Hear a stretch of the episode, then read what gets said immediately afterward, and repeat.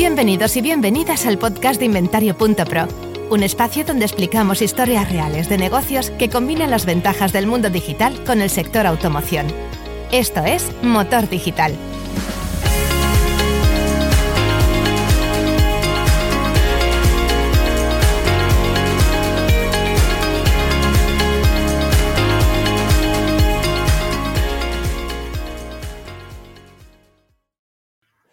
Hola, ¿qué tal? Hello everyone, and this is a little bit surprise for you. Bienvenidos, bienvenidas. Uh, now we are going to do a full episode in English.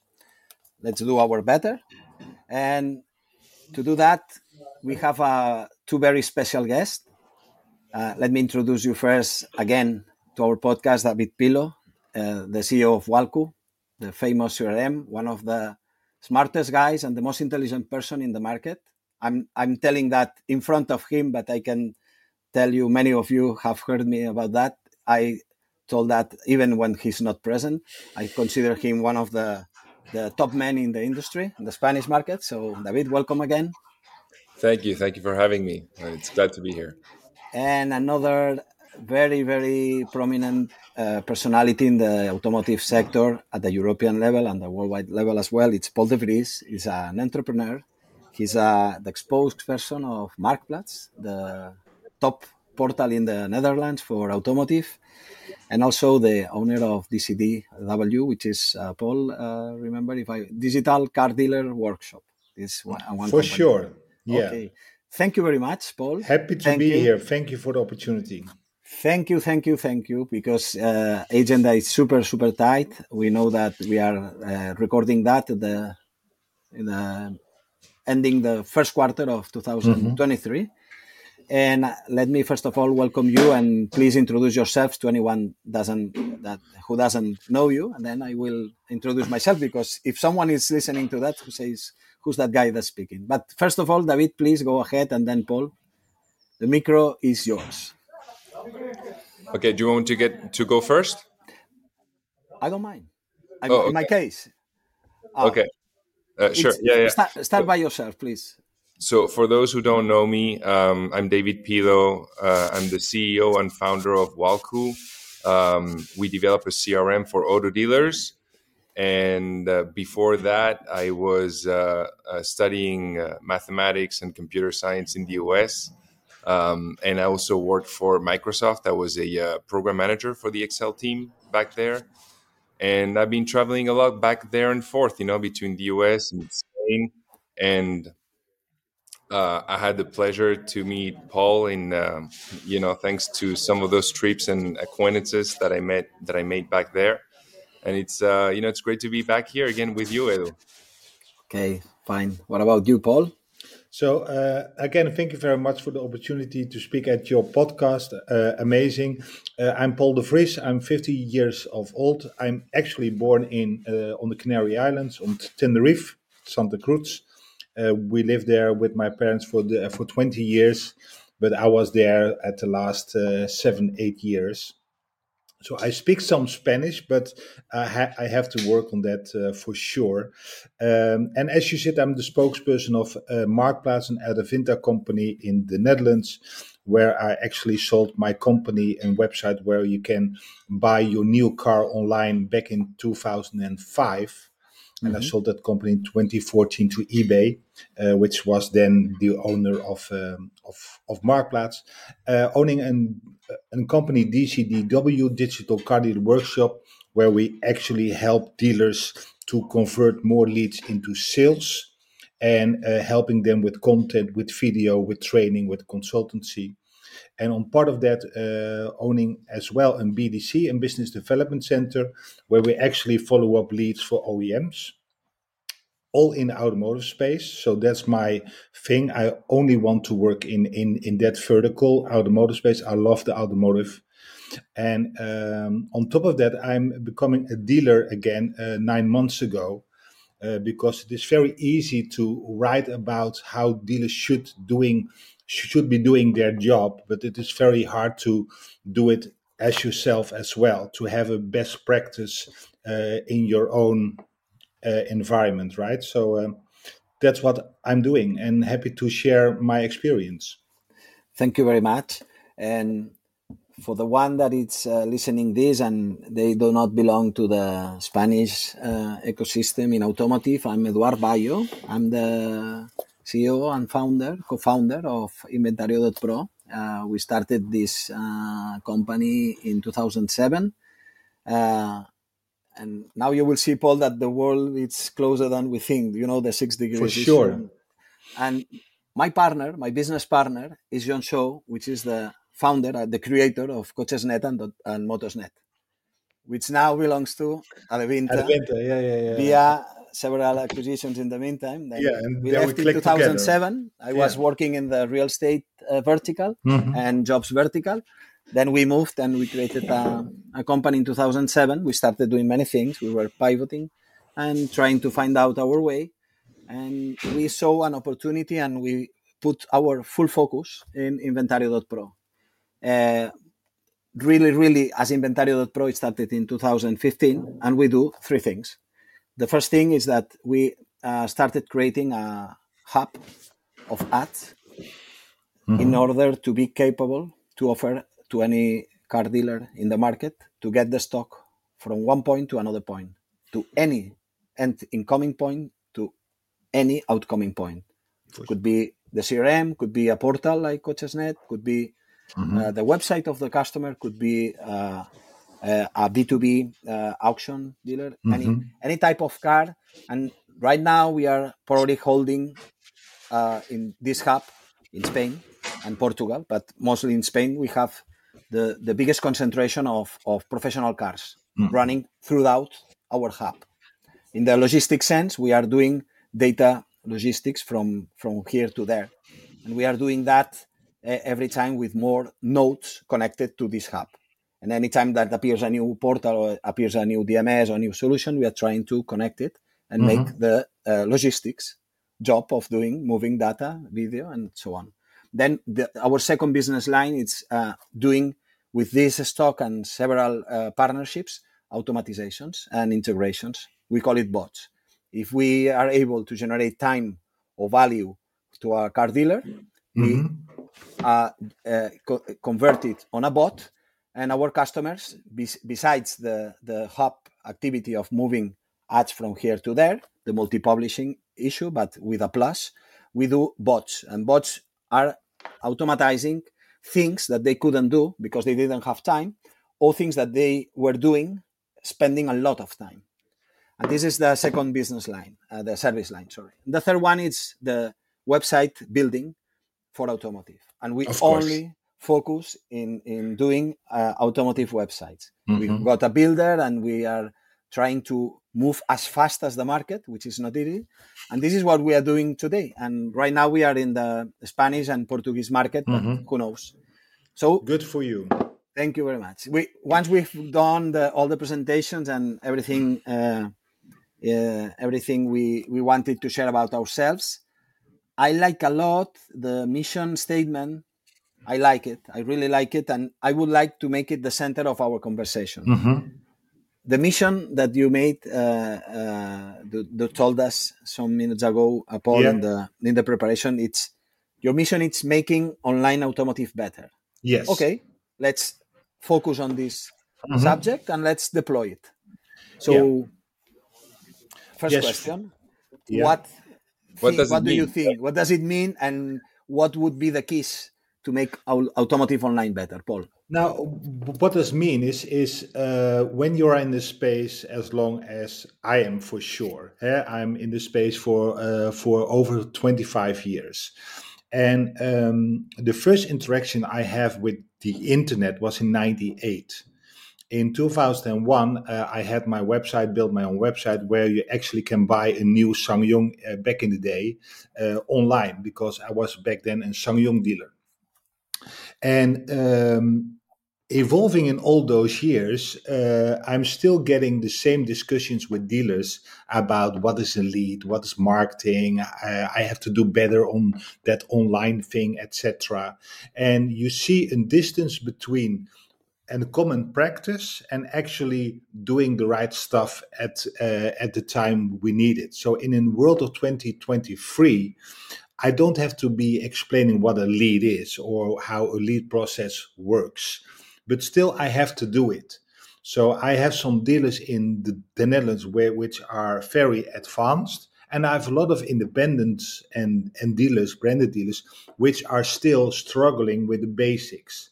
So I want to make an, an, a community events to teach them, to tell them, to to to deliver content to them, to make the, to make their life easier to make the best of online automotive because that's the most important thing that they have to understand to be successful in the coming years. And uh, it can be uh, about content it can, it can be about an article it can be about consultancy it can be on every topic within the space about pictures, about descriptions on uh, a vehicle detail page, how to follow up a lead, how to answer a phone call in a 2023 world or on WhatsApp. Uh, all those things matters. And when we have a market like we did in the last two years, where it doesn't mind which car salesman you were, you can sell cars but that's that ship is sailed. Hey? We now have to do the proper things again, better than we used to. So making the online automotive better is for us a statement which we can align our our services, our content, our people, and our training. It should be the best there is in the market. Mm-hmm. I'd like to share a thought about this, um, and many times I thought, how can I, how can we make a dealer perform better, right? And when I thought of a dealer, the first thing I saw is how to make uh, uh, each salesperson better, right? Mm-hmm. Um, and I've seen what I've seen the difference, and and I'm just talking a little bit about the product, but what I've seen in uh, other places is many times people start with dashboards, right? How can I help the decision maker? How can I yeah. give him insightful data? and yeah. that's great but you know my approach has been start with the person that that's not there making decisions first you know if you if you make the life of a salesperson easier and mm-hmm. frictionless um, then you know maybe you make maybe you help them by not having to uh, annotate data or annotate you know yeah. stuff that they have to do then you can help also the people that are up there right so that was uh, it's very it's it's it's very hard to me to to think about how to help make dealers better but um, uh, I think that starting with the salespeople is an important place to start. Yeah, but if you see about the the content we write for the last ten years, about eighty percent is about the salesperson, about the people on the ground doing the job. Uh, because if I can help them, it will trigger above. And it is very easy to sell the boss something, but if you only sell a tool or a service and it is not uh, buy in by the salespeople, for example, then it will go south in six months. Because they are going to sell the boss that it, it, that it will not work, and if they don't do the job, then it will not work. So, yeah, absolutely. In, in our case, it's a little bit similar like you, but we are comparing to the doctor, uh, we are trying to find out common pains, and then yeah. we we start listening. We talk a lot. We, inter- we interact a lot with them. It can be a, a multi a multi brand company, or can be a, a, a, a car dealer or a, mm-hmm. an official one with mm-hmm. with, with the. And we, we are always trying to do the same thing. If three, four, five tell you at the same time the same pain, then we have something. And we have For something, sure. and then we For say, sure, hey, yeah. Yeah. this this is the fourth guy that says exactly the same, exact, and all of them they are different between themselves. But mm-hmm. when there is a common pain, then you have something.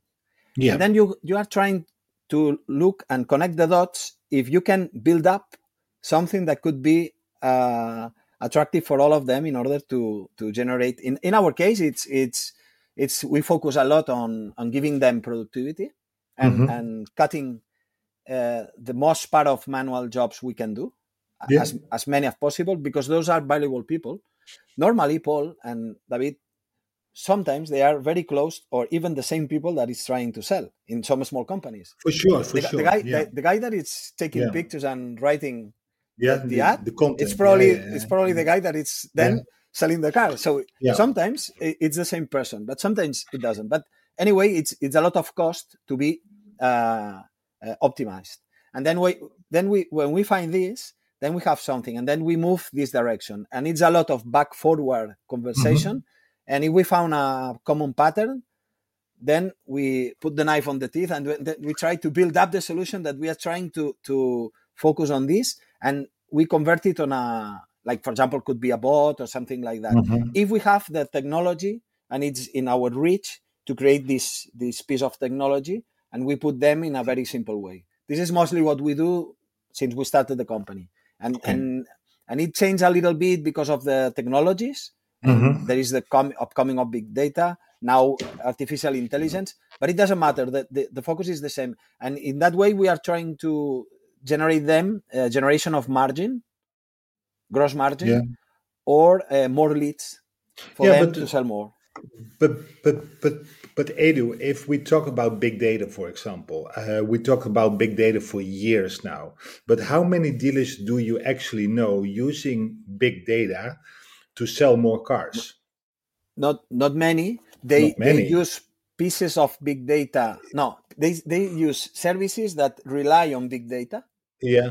to know for example how to price hmm but how Yeah, to reprice. so. but Yeah, but yeah, they don't they don't use it big data and how to reprice No, and, and then they need content or training or some people independently enough to help them to use big data in in the good matter, right? yes. Uh, uh, because there are so many people inside of automotive to sell something stupid to dealers, which is useless for them uh, at the end, but looks fine in a PowerPoint presentation about buzzwords, about AI, about big data, etc. But doesn't help dealers sell any cars more. That's my experience in the Netherlands for sure.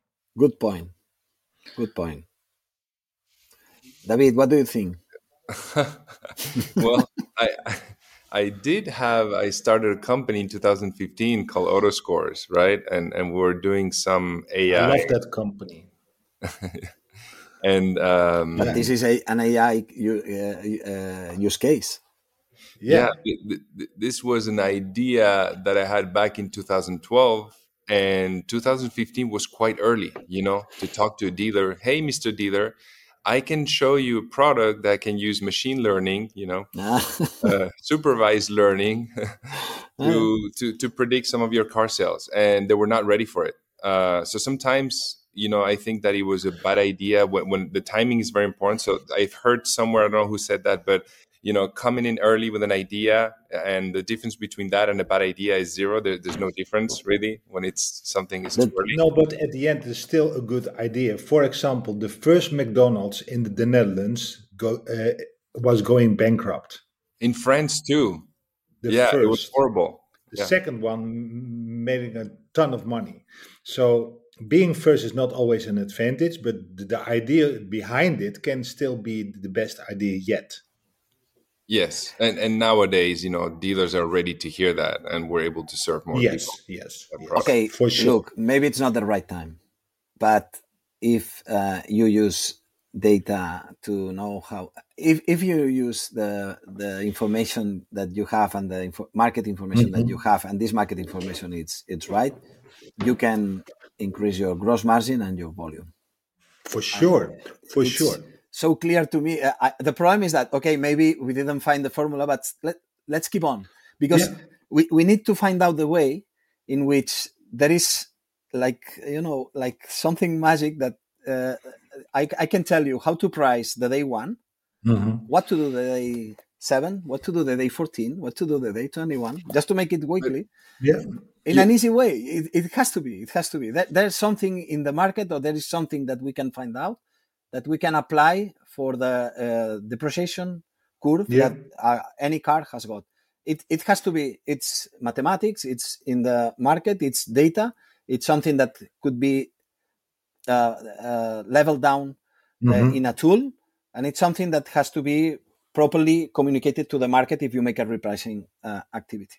So in some somehow some somewhere some someone will do it because it's it's there for you know, sure. Yeah and there are definitely already some tools out there uh, but sometimes i feel like some people struggle with you know hey there's some people that even struggle with looking at the the backup camera of their car and still look at the mirrors you know? They have a backup camera like this beautiful to back up and they have to look at the mirrors because they don't trust it right? Or some people don't trust the uh, you know uh, full self driving of the vehicle you know or or the basic you know uh, yeah, yeah. pilot right but you know it's a matter of time right? So yeah yeah it, i think so, that it's it'll get there you know. It's, it's gonna be like this. In some parts of the world yes but i don't see a self-driving car in amsterdam with all the bikes. Yeah it will, it will stop and will never move again because everywhere is danger. Okay i i know how david felt uh, with uh, autoscores in, mm-hmm. at that moment because you think you've got a super right product and so on and the market yes i like it but you know yeah, you feel that the conversation is moving well but he doesn't ask for the price he doesn't start the closing part of the negotiation so your feeling is like this way when we deployed the hub at the beginning that was long before the covid it was super difficult for us to convince them to to be productive and to execute. Yeah. Then after the COVID, it suddenly changed. It mm-hmm. went up. I don't know, five years in the future in our theoretical plans. We didn't know that was going to happen, and it accelerated a lot. And I think, David, uh, in your case, I know very well your story. I think for Walcu uh, happened exactly the same. They, they suddenly thought in different parameters. Uh, our dealers, uh, our customers thought mm-hmm. in very different parameters digital adoption, Paul, uh, at this, I can tell you the Spanish case expanded so fast. They started to hire very clever guys and girls, mm-hmm. and, and they did uh, an outstanding job on finding talent from other sectors to bring it that to digital. And they started to think in digital and they started to train in digital the, the sales dealers. Yeah. And it started moving so fast.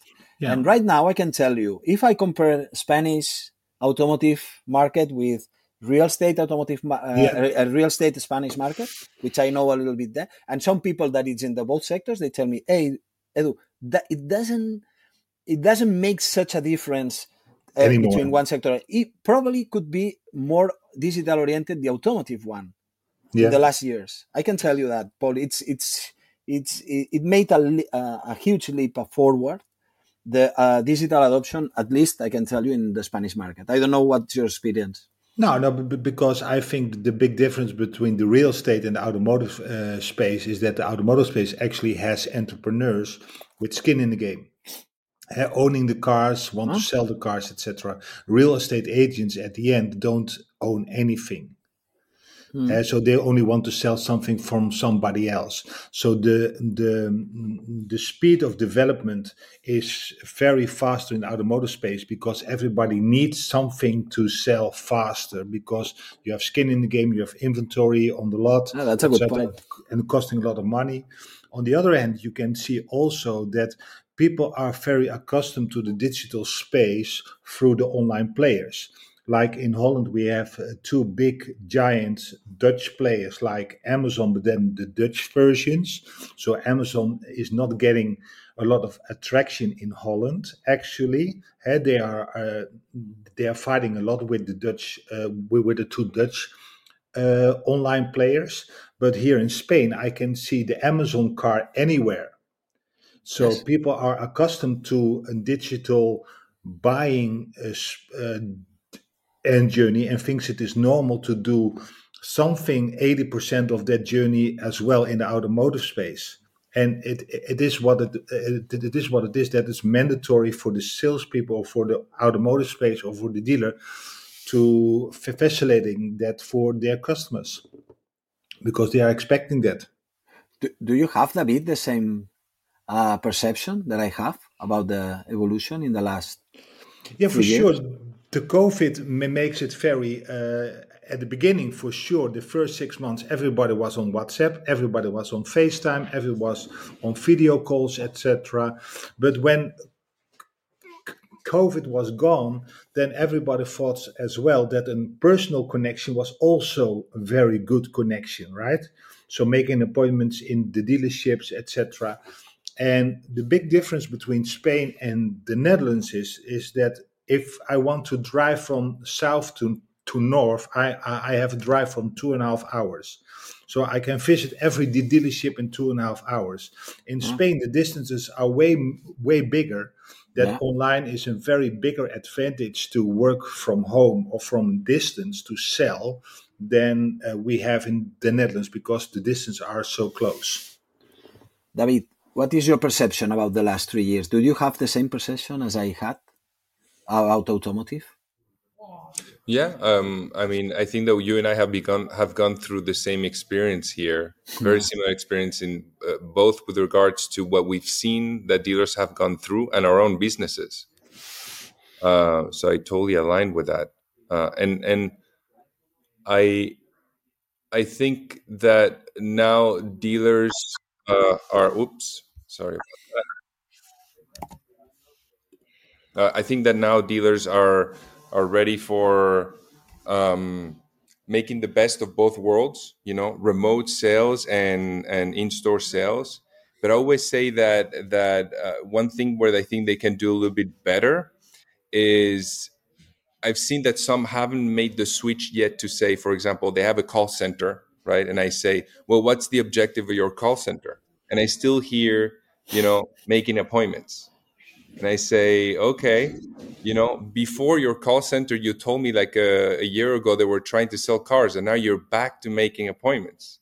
You know, I've, I've heard that, and I said, you know, the, the the objective should be selling. You know, and, and making an appointment is fine, but why couldn't you just sell the the car on the phone? You know, and get that credit card. So I've even right? That that should be that should be the the primary objective. And i think paul has probably something to to say something about this because i read a paper that he wrote about the 60% rule. Mm-hmm. um, and i think it depends also on on the mechanic and the timing but i think that now call centers can start to make a shift of hey let's just sell online right? There's there's a really nice ratio that you can probably talk about. What's the 60% rule paul uh, for sure, the sixty percent rule is um, is dominantly uh, appointment set uh, based, uh, but appointment set based can also be transactions. So, explaining the sixty percent rule, uh, if I'm going to a dealership and um, they have one hundred leads, I ask them uh, how many of those leads are you going to to to be in contact with, trying to be in contact. Then they are saying, oh, well, 100%. I said, that's fine. we have to start with 100% of the opportunities. So if you're calling, emailing, texting, WhatsApp, how many of those 100 are you getting in a real dialogue? That people talking back in one way or the other. So the, the common practices is that is 60%. So you will lose 40 of them. And that's very important to say to the salesperson that it is okay to losing 40% of your opportunities. Because if I don't tell them the right way, they are going to be sad if the first 10 phone calls are not picking up at, at well. Then they are saying oh, the leads are bad and and the quality sucks whatever the, the case will be. So that's very important to, to get them in line. So 60% of those 100 having a dialogue. The first objection then is selling an appointment if you can. An appointment can be an online appointment, it can be a proposal appointment, it can be a selling appointment, it can be any appointment whatsoever. So we need 60% of those 60, that's 36. Mm-hmm. And of those 36, 60% will show up at the dealership. That's 22. And of those 22, 60% will sell. That's 13. So the benchmark we use is if a dealer gets 100 online leads, they have to sell 13 of them at least. If they don't, it is always to blame to the process and never to blame to the quality of the leads. Never. On the other end, what David was saying, can you sell on the phone? Um, in 2005, I started a website called nieuweautokopen.nl. That means newcarbuying.nl. or new uh, nueve coche comprar.es. Um, and there I sold every brand available in uh, in the Netherlands, from Alfa Romeo to Volvo, etc. And I have all the price lists uh, publicized on on the internet with a discount and with a Buy Me Now button. So the buy the Buy Me Now button that doesn't mean anything because nobody is is clicking on the Buy Me Now button and and buying the car for the same price you can do anywhere. If you do 50% off, then a fax machine will work as well. Yeah, so the price is very uh, dominant, and if you want to sell for the normal prices, you have to sell. Yeah, you cannot publicize; you have to sell. And on the, on that website, we actually know people uh, leaving their phone number, etc., and we call them. And at the end, we sold about between the 150 and 200 cars a month by phone through the website. So everything goes Which- by phone. In which uh, what uh, what year? What, what which year? Uh, I sold the company in eBay to in 2014. Oh. So that was in 2014. okay. So um, so selling cars through the internet by phone is not that hard, but you actually need salespeople on the phone. So you, you don't need a call center as a call center, but actually real closes on the phone. right and that's interesting because you see some dealers that have um, so what, one thing that i recommended many times is before you put a salesperson in the team make them work for three months in the call center so then I, heard, when I, I heard you say that once. yeah now I now I know why. and i've seen that apply you know and it could and it should go both ways right it should go the other way too uh, right so so a call center person should be out there you know in the lot walking around to show cars A little exchange, you close it. yeah, a little exchange between marketing and sales. It's very well appreciated as well. Oh, and within my company, what my marketing manager worked as a salesperson for three months. You you do that? Ah, okay. yeah, I did that, and he actually he thought he was gonna hate it. He actually liked it. No, Not during really too much, but after the fact, he was like, "Wow, now now I understand so much better. Yeah. I empathize with the work they have to do." you know and some of the grinding and and now i think he's a much better marketer because of that For sure. in in my case, what we do is that uh, we've got uh, account managers, but they da- they have double hat. They are account managers, but they can be also a project manager as well. But account manager, the one that is in front of the customer, listening, processing what the pains that this customer is talking about, it's very useful for them when they go back to the job, and they they they serve the customer, but they also do internal things and internal projects. And in that way they have the two visions of the when when we speak about doing something new they, they are not uh, really reluctant. They, they they think that someone in the past told exactly this kind of pain and the solution that we could apply. So it's, Yeah, a, but- it's a very i like a lot the the 60% rule but then let me ask you one thing. If not i i, I could die here now. Why 60 why not 65 why not 55 why 60 as a consistent uh, drop down? You know from from every level why 60 Maybe and, it makes it ends up with 13 okay it's it's that's mathematics but why 60 rule it And- it made a good story, right? It it makes sense. So we have the six step program. We have the six uh, the the six online rules. We have the sixty percent rule. So everything is by six in in in our content value the delivery. On the on the other hand, I saw that in America ten years ago, the sixty percent rule. So it was actually not my idea, uh, but I saw that on an NDA uh, and workshop telling David Kain about the sixty percent rule, and I said, hey, maybe uh, that that's a good measurement in my store at the at the website. And actually, we did seventeen percent conversion uh, because we had eighty percent uh, ratio on the contact. So we talk to more people. And if you talk to more people, you are going to sell more cars at the end. And the But as a, per- as a percentage, ending up with 13 yeah, could be considered a, a very good uh, process execution of the lead management. Yeah, for sure. I I can go to every dealer in Spain, every dealer, to explain the 60% rule. And if they make the numbers right, I can see where the problem is. And the problem is always above. And that's why they can use Walcu, for example, because that makes it very easy to be in contact with the consumer.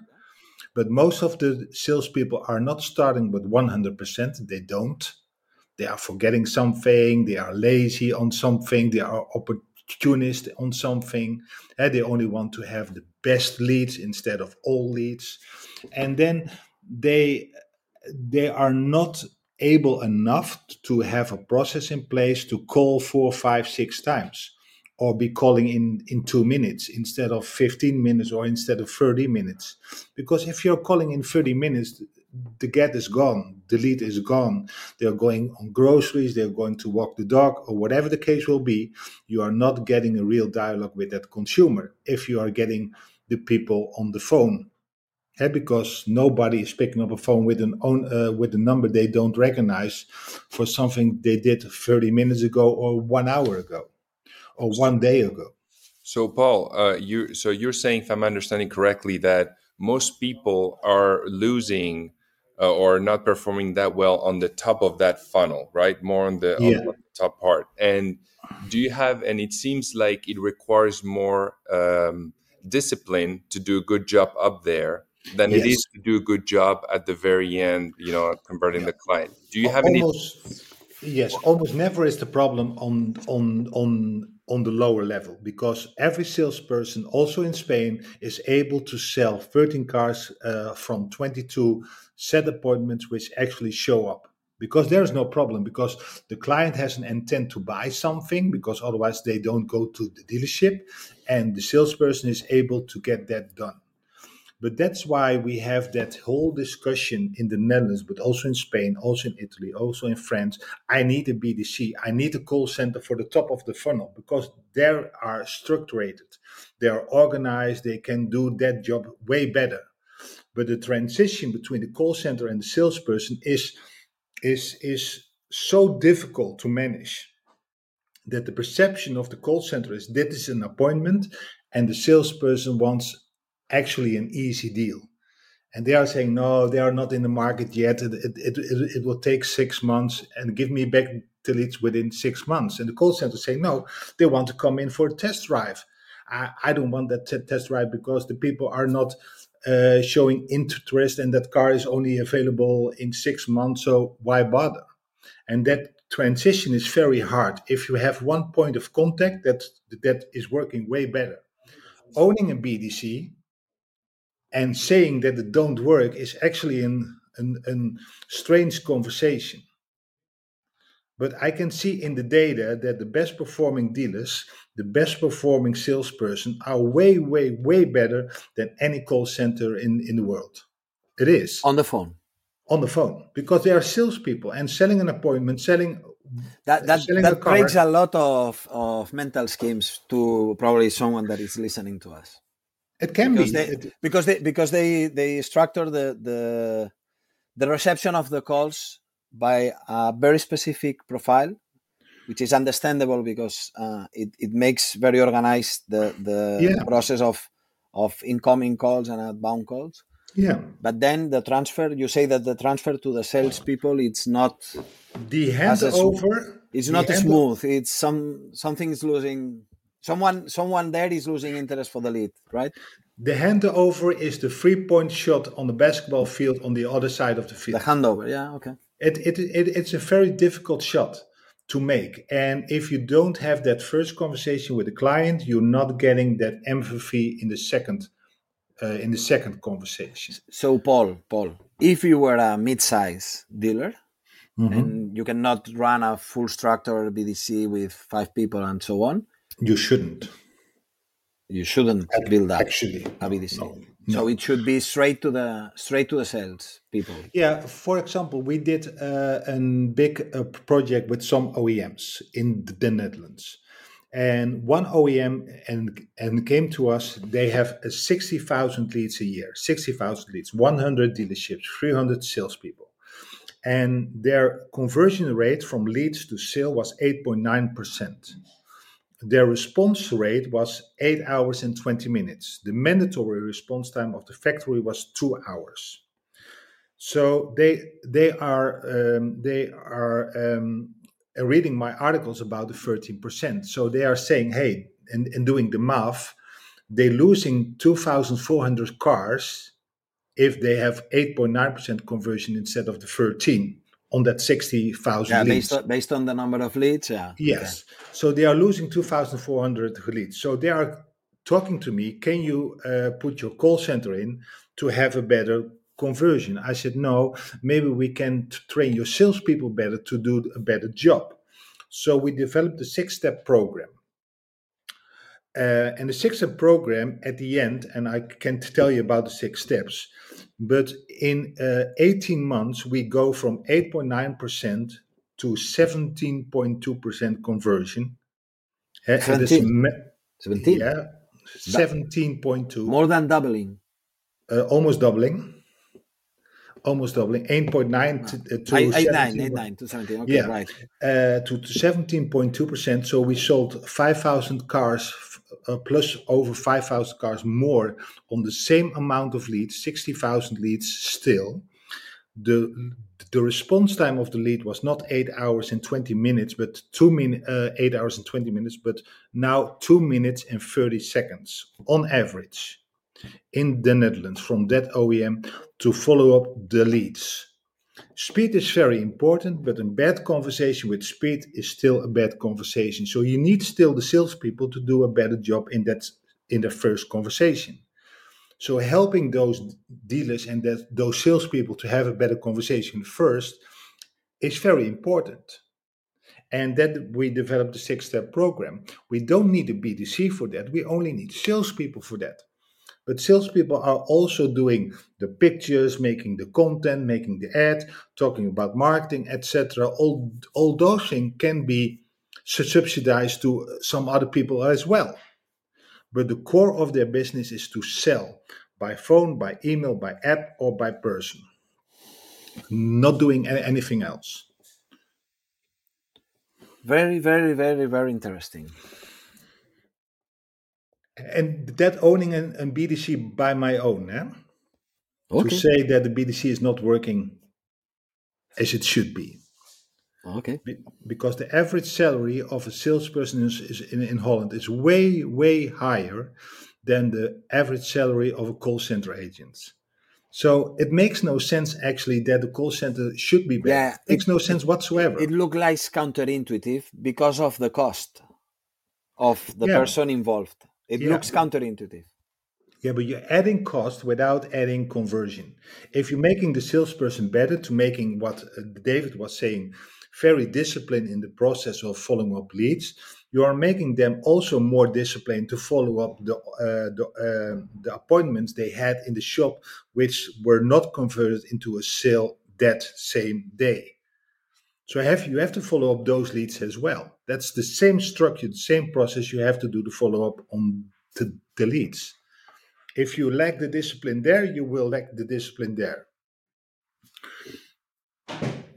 So if I solved it, I solved that as well and if you think about the quality of the conversations that you get from you know the, the thing there's many different types of call centers or how they run right some call mm-hmm. centers know if they're internal they they may know really well the brand and maybe even product but For sometimes sure. call centers don't don't have much training on what they're selling and they're simply collecting a name you know an email you know, and then they'll say uh, or, horizon of the or, horizon of the interest if it is yeah. going to be buy or bought in, in three six. Uh, okay. Yeah, if, you're, if you're a customer, imagine the difference that it makes on that first phone call. Hi, I want to know about this car. You may have a question about say say the hybrid technology or something. Mm-hmm. You, you want to have a conversation about the product, and you're not going to have it sometimes. You know, with no, but every second every second question you are lost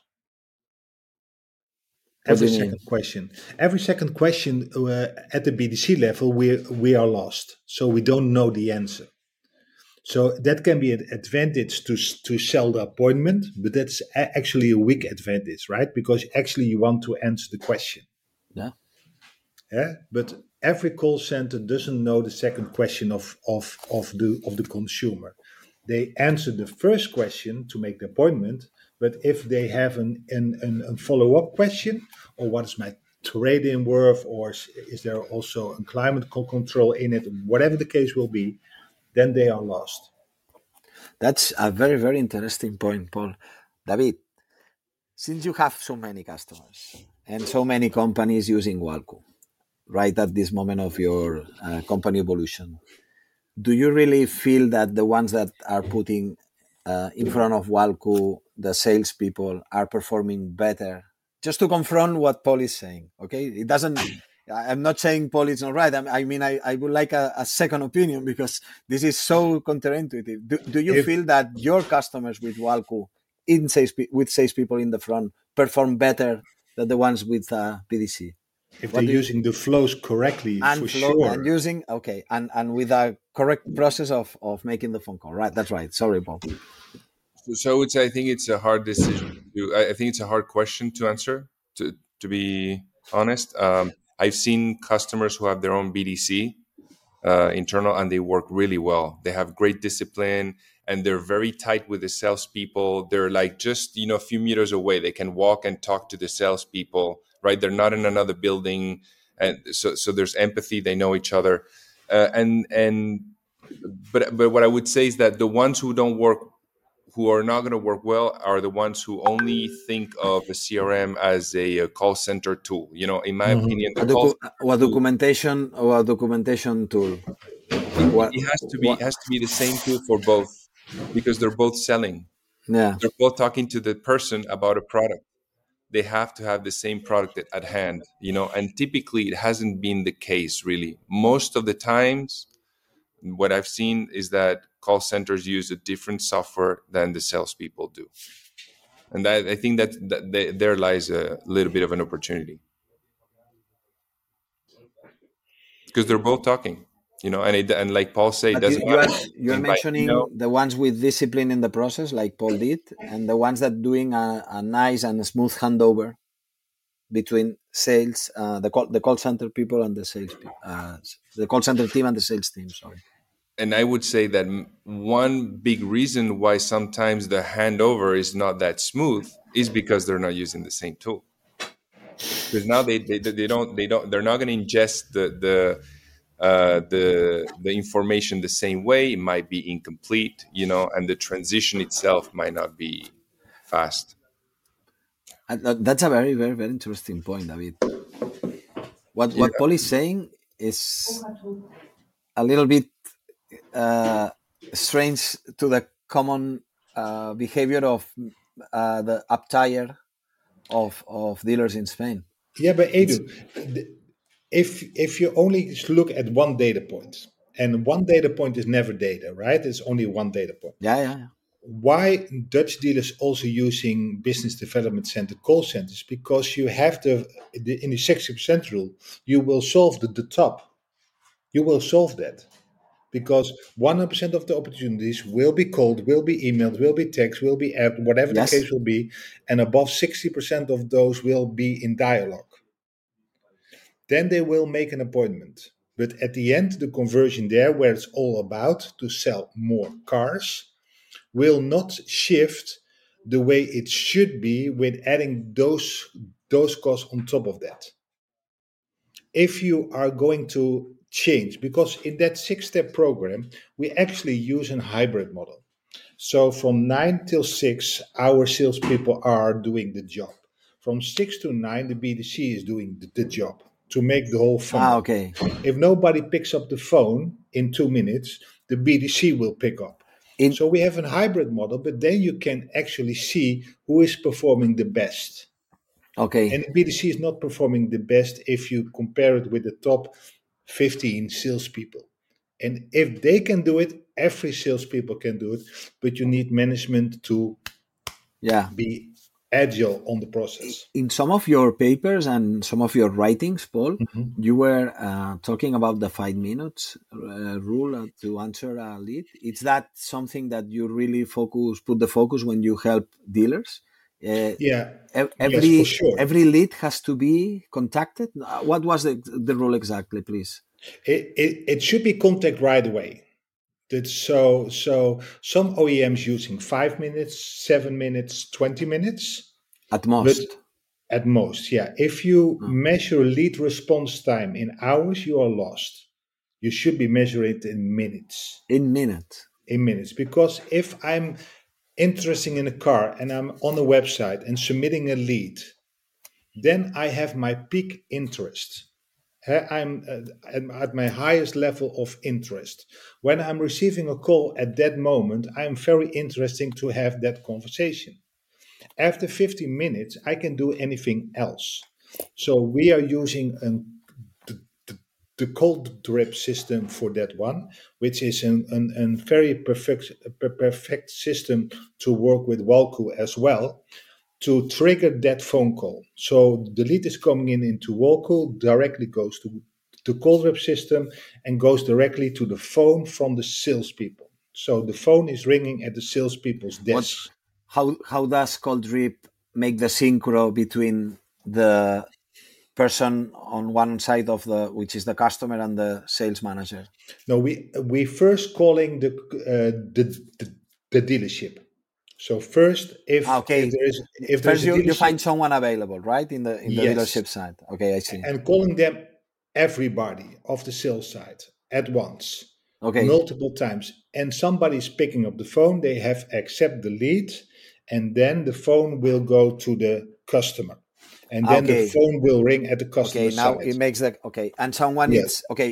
If the if the potential customer is picking up, then there's someone for sure in the other side to attend the call. yes yes for sure so we can see in the data because we are uh, we are recording every conversation and listening to every conversation so we have a call center listening to every conversation in the netherlands hundreds of calls a day to see what happened in that call. Was the conversation, was the voicemail, was an appointment set, or was the missed opportunity, or was the wow call? So we actually know all those numbers to listen to every call. So then you can see that if you're calling after five minutes, your opportunity to have a real conversation drops below 50%. If you are calling within two and a half minutes, you have above 70% chance to have that conversation, not ending up in a voicemail. So the, you have the, the the choice as as as a dealer.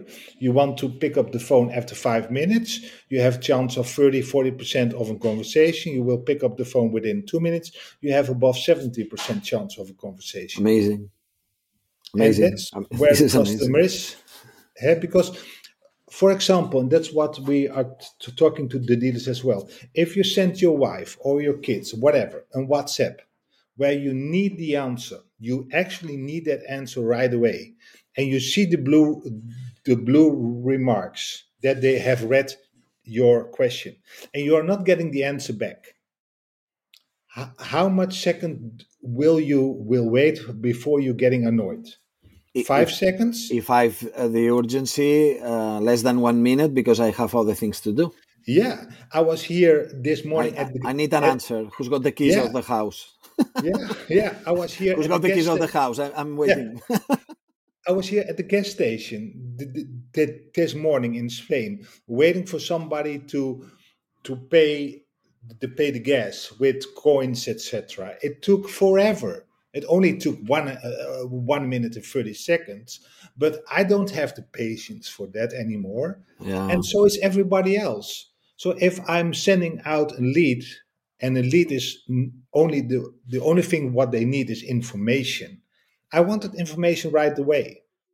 And if I'm talking to a dealer and he wants to follow up with, within one hour, that's fine, but you will lose. So I- think I've got a question. I'd love, if you don't mind, Edu, for for Paul. Um, I, there, I've had conversations with dealers where you know, there were they said, look, here's I like to distribute my leads, whether they're by emails and by phone, in a sequential manner. So, like if it's a phone call, it will ring on this person, you know, phone for a few seconds, and then if he doesn't pick up, it will go to another one. And they say that so that it's kind of like fair and everybody gets the same distribution amount of opportunities. And same with emails, you know, instead of uh, saying having a mailbox for everybody who can come in and pick up the leads, you know, and what are yeah. your thoughts on this kind of strategy? And what do you recommend typically your customers if they ever mention something like that? I, I don't want to be disrespect, but it's stupid uh, because life is not fair. Uh, it will not be fair uh, as as well.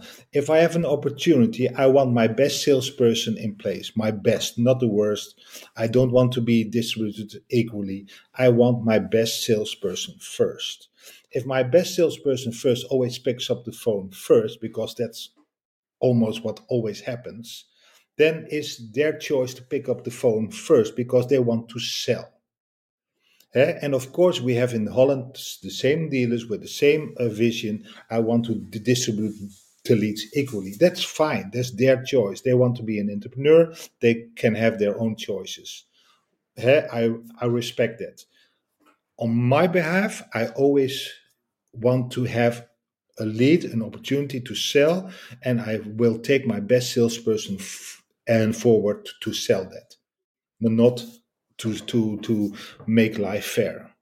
I'm glad you you you mentioned that. I wanted to have I share that that view. I also think it's important for speed because if you don't sure. put everybody available, uh, you know, on the phone or, or on an email, then the the guy won't get an answer in those five minutes. You know? Yeah, but an OEM is investing about 150 euros a lead on average in the Netherlands. Cost per lead marketing wise, direct marketing, 150 euros. So if you wanted to play it fair or not, you want to have the best return on that uh, investment. And that is to make the lead response very fast, to have the dialogue, and to have an opportunity to make an appointment to sell the car online or by phone or whatever the case will be. Excuse me, Paul. The lead 150 euros? Yeah, on average. The the raw number on the top, one half 50, or the yeah. qualified lead? No, the lead. No, no, no. For name, name car, person, car of interest. Uh, yeah, for telephone, new car leads. Yeah. For, for one car for new car leads. For new car leads. New car. For new car leads, okay, for fine. OEMs. Uh, for new car leads is 150 euros for every lead coming in. Do you know the around the price for used cars? Used cars? Uh, if they're working for Marktplaats, it's for sure, it's for sure uh, way, way better. Uh, because on the marketplaces, used cars, etc., are less, but it's about average 35, 40, 40 euros. Yeah. A little bit, we, a little bit higher than Spain. Mm-hmm. A little. Yeah, bit. but but, yeah, but, but it's uh, probably they're going to be the same. You know. No. Yeah. Yeah. Mm-hmm. So it, it is an investment which you have to be. It is not it is not an, an holiday, right? It is real business. You made a yeah. real investment to have that opportunity in, and you have to your best uh, foot yeah, yeah, sure. and forward. It's not something you are doing by accident. David, Paul, you really touch and feel and go there and visit the NADA. Someone, mm-hmm. maybe some year I will go there. I hopefully because I know it's an excellent uh, uh, event. Let's talk about David now. He for, he forced me this year. I didn't want to go. Ah. said, You're gonna come. Okay. I was like, okay. um, if if we look at the U.S. market, especially mm-hmm. the, the, you, you know you, I, I've I've read and I know David, but I know I've read Paul that you visited a lot of dealers there and you know mm-hmm. how do they work and so on. What compared to the European uh, dealerships, what do the American dealerships do better than European, and what could be brought from the US way of doing things and way of doing business to Europe? I know This that is- this is a broad question, but No, how no, no. to make online automotive better Yeah. by using the best practices in the US? Which kind of best practices uh, would you suggest? No, actually, that's my 13th time I've been there. The first time I had uh, notes, 20 pages of notes, what I'm doing wrong, what I can do better, etc. And if I'm being honest, on the sales and marketing side, yes, we can learn from them something there, something there. But on the other hand, they have no privacy in the, their law, so they can do better or other, on an other matter marketing than we can. So that's not a fair comparison. If you look from the technical side of things, we are not. Uh, we are actually ahead on some things, eh, because you are getting paid there by a check by mail by the postal office. It makes no sense whatsoever. And i introduced david for example with a lot of people over there and saying and i've no s- i have no skin in the game whatsoever but Walcu is the best lead management system in the world at this moment i know. It is and this is a european company. So we don't have to be bragging about ourselves. We can still learn from America how, how they do business on scale, on sales and marketing. But it's not a real comparison because the, law, the laws are different, the labor laws are different. And um, from a technical side, we are not, uh, uh, we, we are not, um, um, I don't, I don't know the English word uh, from the top of my head, but we are not behind anymore. Okay. Yeah.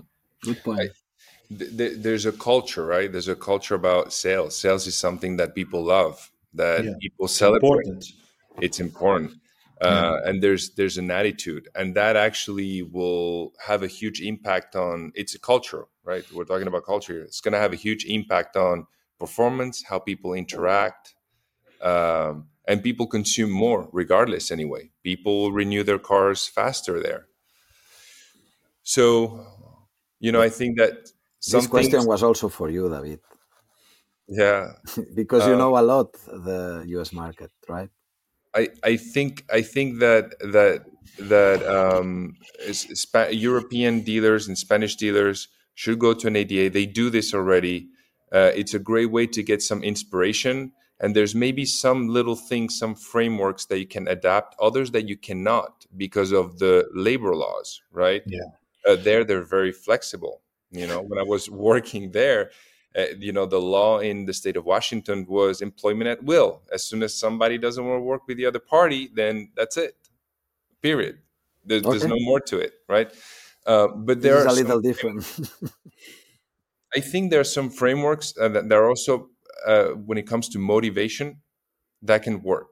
You know, because Yeah. we all want to be motivated in what we do. We all want to enjoy the work we do, and this is something that I think that at times they succeed. You know, they, they do quite well.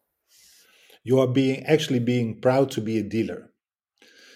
Eh, And and the one thing I learned the most the last time was actually from the dealer visit to the the CarMax, and the CarMax uh, outlet was very uh, very nice to be there because everything there was by a reason.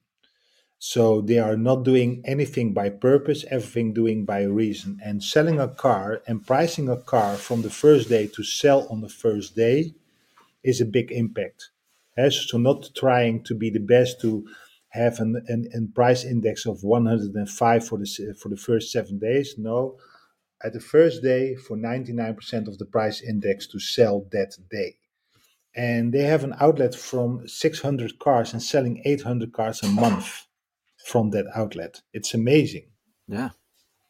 And and and and and the, that structure, that process, they deliver there a 30 day um, money back guarantee, no questions asked, and 60 70 percent of the marketing budget is going to not selling a car but buying your car to get people in. That's very amazing. Okay.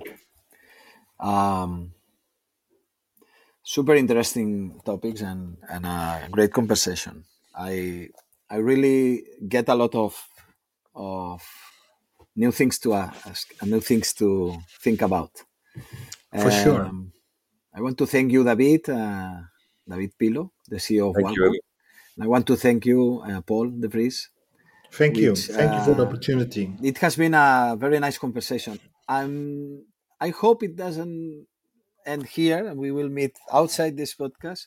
I hope we can meet in some NDA if you visit us someone uh, some in, in a given moment in the future and we can meet e- everywhere in Europe or in America it's going to be a pleasure to meet us personally and and I really For thank you both uh, for this great great conversation uh, I hope everyone that it's being able to follow us in the Spanish market and also in the international markets outside Spain it's going to learn a lot like I did in my case and uh, thank you very much, David. Thank uh, you. Paul. Any final message you would like to launch to our audience? You know, automotive uh, people. uh, yes, for sure. Um, I'm writing articles about this topic, online automotive, and especially uh, the lead process uh, for the last 10 years, 15, 15 years. Uh, so on my uh, website, there's also English versions of it uh, with Google Translate, etc. You can make it very easy to Spanish. Uh, I have also in French and in German, but not in Spanish. I'm sorry for for that one. And if I can be from any help whatsoever to have a brainstorm session about lead follow up for your, your store, I'm always able to do that uh, to help you going forward. Uh, Thank you again, Edu, for inviting me to your podcast. Thank you both. Uh, thank you, everyone. Uh, happy to have this uh, excellent conversation with you. And to all our audience, thank you very much. I hope you didn't have to put captions so much with, uh, especially my English. So thank you very much for all the one, all people that is following us. And until next episode of the podcast of Inventario.pro. Thank you. Muchas Thank you. gracias. Inventario.pro es una plataforma de servicios digitales específicos para profesionales de la automoción. Te ofrecemos el mejor hub de anuncios para la multipublicación de tu stock. Nuestros bots para que ahorres tiempo o generes más negocio usando automatizaciones. Además, somos especialistas en crear webs de motor muy fiables y de primera calidad. Si eres un profesional de la automoción, te esperamos. Visita inventario.pro para más información.